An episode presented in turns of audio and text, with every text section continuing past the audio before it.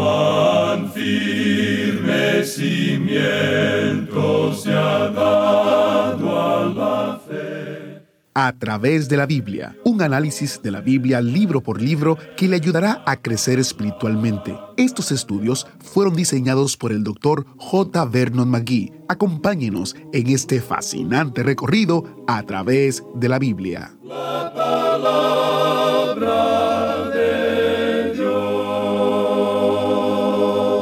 La Biblia tiene la respuesta a todos los problemas de la vida.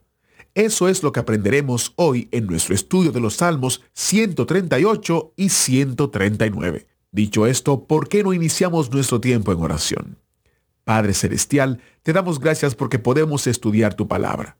Te agradecemos, oh Señor, la oportunidad que nos brindas de poder venir ante ella y aprender el consejo sabio que viene de ti, que nos ayuda a vivir vidas que honren y glorifiquen tu nombre. Te pedimos que uses este tiempo te pedimos que uses al Maestro y que podamos ser transformados por tu palabra. En el nombre de Jesús oramos. Amén. Con nosotros, nuestro Maestro Samuel Montoya, dirigiéndonos y guiándonos en el estudio bíblico de hoy. En nuestro programa anterior, amigo oyente, apenas tuvimos tiempo de mencionar el Salmo 138. Si usted tiene su Biblia a la mano, y confiamos que la tenga, puede buscar este salmo. Vamos a considerarlo en una forma rápida, pero creemos que este es un salmo importante, y como hemos dicho en nuestro programa anterior, este es un salmo de David, y es un contraste con el salmo que lo precedía. Allí habíamos visto a Israel en la cautividad babilónica, en un lugar cerca de los canales de irrigación de Babilonia. Ellos habían colocado sus arpas en los sauces y estaban llorando cuando recordaban a Sión. Pero aquí tenemos un himno profético maravilloso, un himno de alabanza. Este himno tiene su mirada puesta en el futuro, mira hacia adelante, hacia una época cuando el remanente volverá a tomar esas arpas y cantará alabanzas a Dios. Como hemos dicho, este es un salmo de David, escrito por él. En el versículo primero de este Salmo 138 leemos, Te alabaré con todo mi corazón, delante de los dioses, te cantaré salmos. Una de las cosas que puede impresionarle a usted un poco cuando visita la ciudad de Jerusalén es que esta nación, ahora nuevamente en control de la zona donde está el muro de los lamentos, uno puede apreciar en ese lugar a muchos que se encuentran leyendo un pequeño libro a través de cierto rito, algunos de ellos aún golpeando sus cabezas contra ese muro. Muchos de ellos están llorando, presentando en ese lugar una alabanza de labios para afuera y estamos seguros que toca el corazón de muchos de ellos. Pero mucho de lo que uno ve allí es simplemente ritualismo, algo ritualístico. Es lo mismo que podemos ver en muchas de nuestras iglesias hoy en día. No es otra cosa sino un servicio de labios para afuera, nada más. Gran parte de los servicios en nuestras iglesias actualmente son así. Pero después que esta gente haya pasado a través del tiempo de la gran angustia para Jacob, el período de la gran tribulación, y después de haber sido librados de eso, debemos decir, amigo oyente, que ya no habrá más servicios de labios para afuera. Va a ser una adoración que sale del corazón de cada uno de ellos. Te alabaré con todo mi corazón, dice aquí el salmista. En el día de hoy, amigo oyente, necesitamos examinar nuestros corazones y ver realmente cómo es que estamos adorando a Dios. ¿Lo hacemos realmente con todo nuestro corazón? Una de las cosas que nos llamó mucho la atención acerca de Horacio Bonar es que él dijo que había ido ante Dios en arrepentimiento a causa de la frialdad e indiferencia de su vida, y el pecado era su vida. Y luego él dice, regresé a Dios y me arrepentí de mi arrepentimiento. Era algo simplemente de labios para afuera, como podemos apreciar, y él se arrepintió de eso. Ahora creemos que algunos de nosotros los lunes por la mañana Deberíamos ir a Dios en oración y pedirle que nos perdone por la forma en que nos hemos comportado en la iglesia el domingo. Deberíamos decir, Señor, perdóname por la forma en que he ido a la iglesia en el día de ayer. Fui a la iglesia y todo lo que hice fue cantar los himnos con mucho ardor y emoción, pero mi corazón no estaba allí. Oré, pero eso fue simplemente una costumbre. En realidad no entré de lleno en la oración. Y al escuchar el sermón, la palabra de Dios no tuvo ningún efecto en mí. Critiqué al predicador y critiqué todo lo que ocurrió en ese lugar, pero nunca me critiqué a mí mismo. Dios, perdóname por haber ido a la iglesia de esa manera. Amigo oyente, permítanos decirle que eso sería algo muy bueno de hacer de parte de muchos de nosotros hoy en día. Luego tenemos aquí algo que es muy interesante. Dice en la segunda parte del versículo 1, Delante de los dioses te cantaré salmos. Lutero y Calvino explican que estos dioses eran ángeles de Dios. No creemos que sea así. Otros opinan en realidad que David está hablando aquí acerca de los ídolos o dioses de las naciones. Y puede ser que él haya estado hablando de eso. Pero amigo oyente, cualquier cosa que ocupe el lugar de Dios en su vida, o que se encuentre entre usted y el Dios vivo y verdadero en el presente, puede en realidad ser ateísmo. Cierto hombre dijo en una ocasión, yo no creo en que haya un Dios. Bien, eso es algo interesante. Cuando usted dice que no cree que hay un Dios, lo que usted en realidad está diciendo es que existe la posibilidad de que haya un Dios, pero que usted no cree en Él. Para usted Dios está en algún lugar, pero usted no puede creer en Él. Amigo oyente, permítanos decirle que creemos que esa es la posición que toman todos aquellos que se dicen llamar ateos. Lo que ocurre es que ellos son en realidad agnósticos.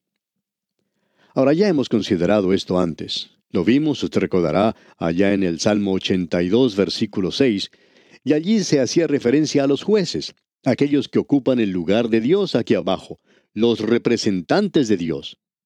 Siempre hemos tenido presente el hecho de que aquellos que laboramos como ministros y predicadores y maestros de la palabra de Dios, tenemos que presentar la palabra de Dios y no somos responsables ante nadie, sino que somos responsables ante Dios mismo. Tenemos que dar respuesta a Él, porque la gente nos mira, y si nosotros no hacemos el Evangelio bien claro, ¿quién lo hará entonces? Cuando yo miro hacia atrás, hacia los años pasados de mi ministerio, puedo ver que hubo fracasos en algunos aspectos.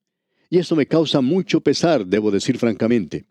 Pero hay algo que puedo decir en cuanto a lo que ocurrió y es esto, que yo puedo presentarme ante Dios y decirle, Señor, yo he presentado tu palabra de la mejor forma en que podía hacerlo. Hice lo mejor que pude. Y amigo oyente, esto es de gran consuelo para uno, porque uno está ocupando el lugar de Dios.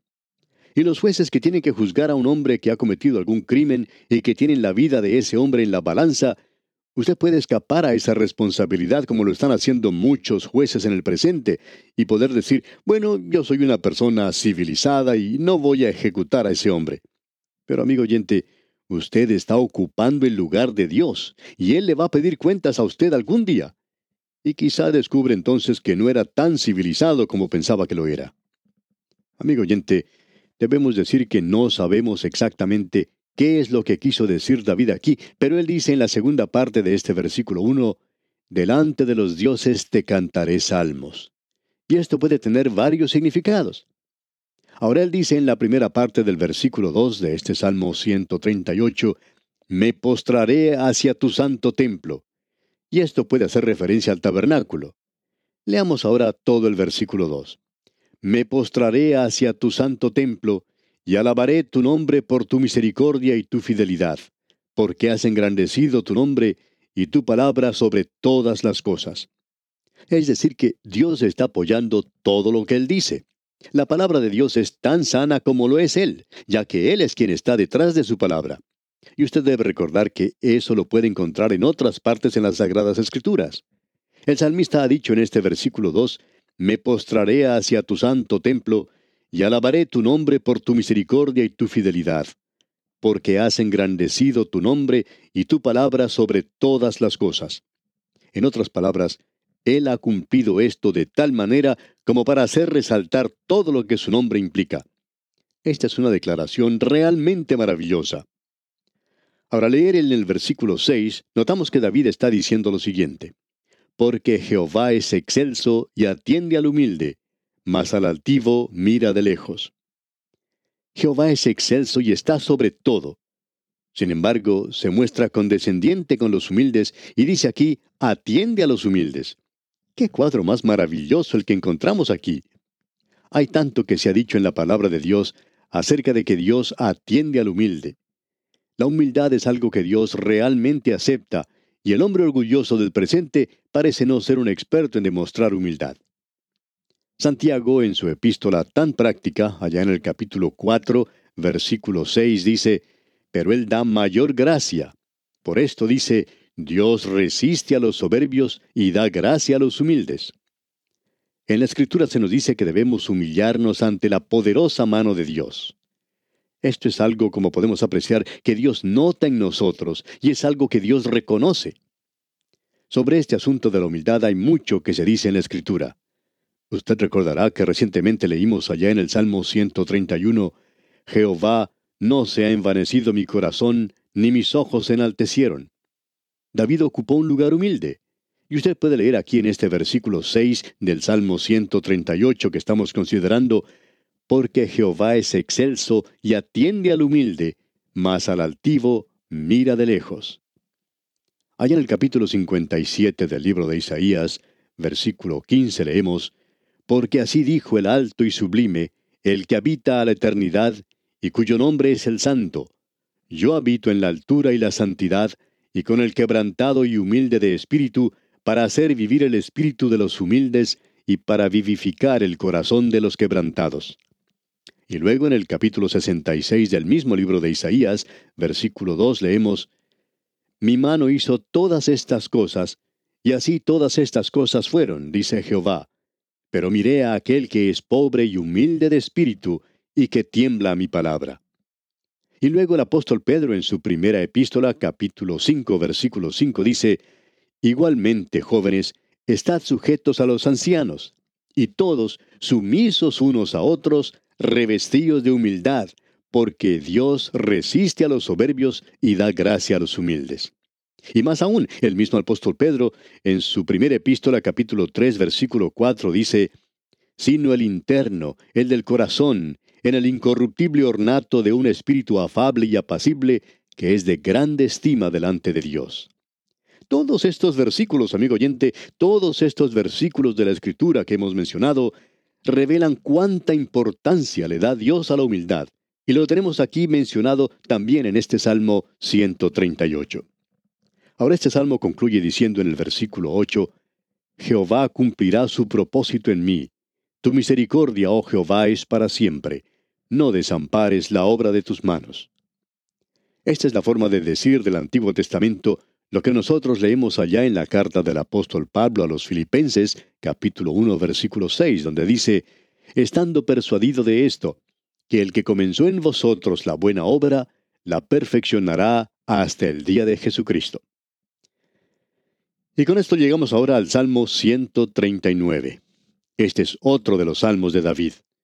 Este es un salmo teológico. Es un salmo que revela algo de los atributos de Dios en relación con su creación. Tenemos aquí la omnisciencia, la omnipresencia y también la omnipotencia de Dios se nos presenta aquí. Reconocemos que estas son palabras difíciles, demasiado grandes quizás, pero la omnisciencia de Dios quiere decir que Dios tiene conocimiento de todo. La omnipresencia de Dios quiere decir que Dios está presente en todo lugar. Y luego, la omnipotencia de Dios quiere decir que Él tiene todo poder y que Él puede hacer todo aquello que es objeto de poder. Pero hay personas que a veces hacen preguntas ridículas como ¿puede Dios hacer una roca tan grande que no la pueda levantar? Y la respuesta a eso es que Dios nunca hace nada ridículo, por tanto, no hace cosas como esas. Este es un salmo que va a responder a muchas preguntas para nosotros que son muy pertinentes en este momento. Comencemos pues leyendo en el versículo 1 algo relacionado a la omnisciencia de Dios. Oh Jehová, tú me has examinado y conocido. Dios nos conoce a usted y a mí, amigo oyente. Él es el mejor psicólogo que existe. Esa es la razón por la cual nosotros, durante todo este periodo de tiempo en los cuales este programa ha sido y sigue siendo transmitido, hemos sugerido que usted se acerque a las Sagradas Escrituras cuando tenga algún problema y que no es necesario que vaya al consultorio de algún psicólogo o a la oficina del psiquiatra y le cuente a él todos sus problemas. ¿Por qué no se acerca al Señor Jesucristo y por qué no le cuenta a Él todo lo que le sucede? Usted debería hacerlo ya que Él lo sabe todo. El psiquiatra no va a saber todo aún después que usted le haya compartido lo que le ocurre o lo que usted piensa. Él aún así no lo conoce todo. Pero aquí dice el salmista, Oh Jehová, tú me has examinado y conocido. Dios lo conoce a usted porque Él conoce todo, amigo oyente. En los versículos siguientes, los versículos 2 hasta el 4 dicen, Tú has conocido mi sentarme y mi levantarme, has entendido desde lejos mis pensamientos, has escudriñado mi andar y mi reposo, y todos mis caminos te son conocidos. Pues aún no está la palabra en mi lengua, y he aquí, oh Jehová, tú la sabes toda. Amigo oyente, esa palabra que usted tiene temor de decir, que estaba en la punta de su lengua, digamos, y usted quería expresar algo bien fuerte, pero no lo hizo porque se encontraba en la presencia de otra persona. Pues bien, Dios vio eso que estaba en su lengua. Él conoce todo, amigo oyente. Él conoce esas palabras que están en su lengua. Y se nos dice en los versículos 5 y 6 de este Salmo 139, Detrás y delante me rodeaste, y sobre mí pusiste tu mano. Tal conocimiento es demasiado maravilloso para mí. Alto es, no lo puedo comprender. Ahora alguien quizá pregunte, ¿cómo puede Dios hacer eso? Bueno, yo no sé porque el salmista aquí dice que él tampoco sabía. Tal conocimiento, dice el salmista, es demasiado maravilloso para mí. Pero eso no evita que Dios conozca todo. Y debemos decir aquí que la omnisciencia de Dios no es algo de lo cual debemos tener temor, sino que en realidad nos tendría que dar consuelo. Fíjese usted que Él me salvó a mí, aun cuando sabía lo que yo era. Eso es algo realmente sorprendente. Fíjese que hay algunas personas que usted y yo aceptamos y recibimos y decimos, ¿cómo me ha desilusionado fulano de tal? Yo he sido desilusionado muchas veces. Y estoy seguro que lo mismo le ha sucedido a usted con muchas personas. Usted debería haberlos conocido, pero no fue así. En cambio, Dios nos conoce y aún así, Él nos salva. Qué maravilloso es Él, amigo oyente. Dios conocía a David, y aún así, Él era un hombre que ocupaba un lugar especial en el corazón de Dios. Pero Señor, David va a fracasar. Y Dios dice, yo sé eso, pero yo sé algo más que tú no sabes. Tú no conoces la fe de David, que aunque fracase, debajo de esa fe que fracasa, existe una fe que nunca fracasará. Y eso es lo importante. Y Señor, tú no deberías haber elegido a alguien como Simón Pedro. Él te va a causar una decepción, una desilusión. No, Él no va a ser una desilusión para mí. Yo ya conozco lo que Él va a hacer. Y aún Él conocía lo que Judas haría. Esa es la omnisciencia de Dios. Bien, consideremos ahora la omnipresencia de Dios. Nos preguntamos, ¿por qué quiere alguna persona huir de Dios? Usted no lo puede hacer, amigo oyente, ya que no importa dónde vaya, Él está allí. Leamos ahora los versículos 7 y 8 de este Salmo 139. ¿A dónde me iré de tu espíritu? ¿Y a dónde huiré de tu presencia? Si subiera a los cielos, allí estás tú. Y si en el Seol hiciere mi estrado, he aquí, allí tú estás. Amigo oyente, usted no puede escaparse de él. Y el versículo 9 dice, si tomare las alas del alba y habitare en el extremo del mar, usted ni siquiera puede escaparse de Dios si se va a la luna. No lo puede lograr, amigo oyente. Usted no puede alejarse de Él. Fue algo realmente emocionante para mí escuchar a los astronautas que estaban girando alrededor de la luna cuando ellos leyeron el primer capítulo de Génesis en víspera de Navidad.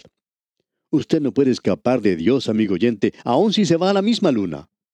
Y luego en los versículos siguientes, los versículos 10 al 12, leemos, Aún allí me guiará tu mano y me asirá tu diestra. Si dijere, ciertamente las tinieblas me encubrirán, aún la noche resplandecerá alrededor de mí. Aún las tinieblas no encubren de ti, y la noche resplandece como el día.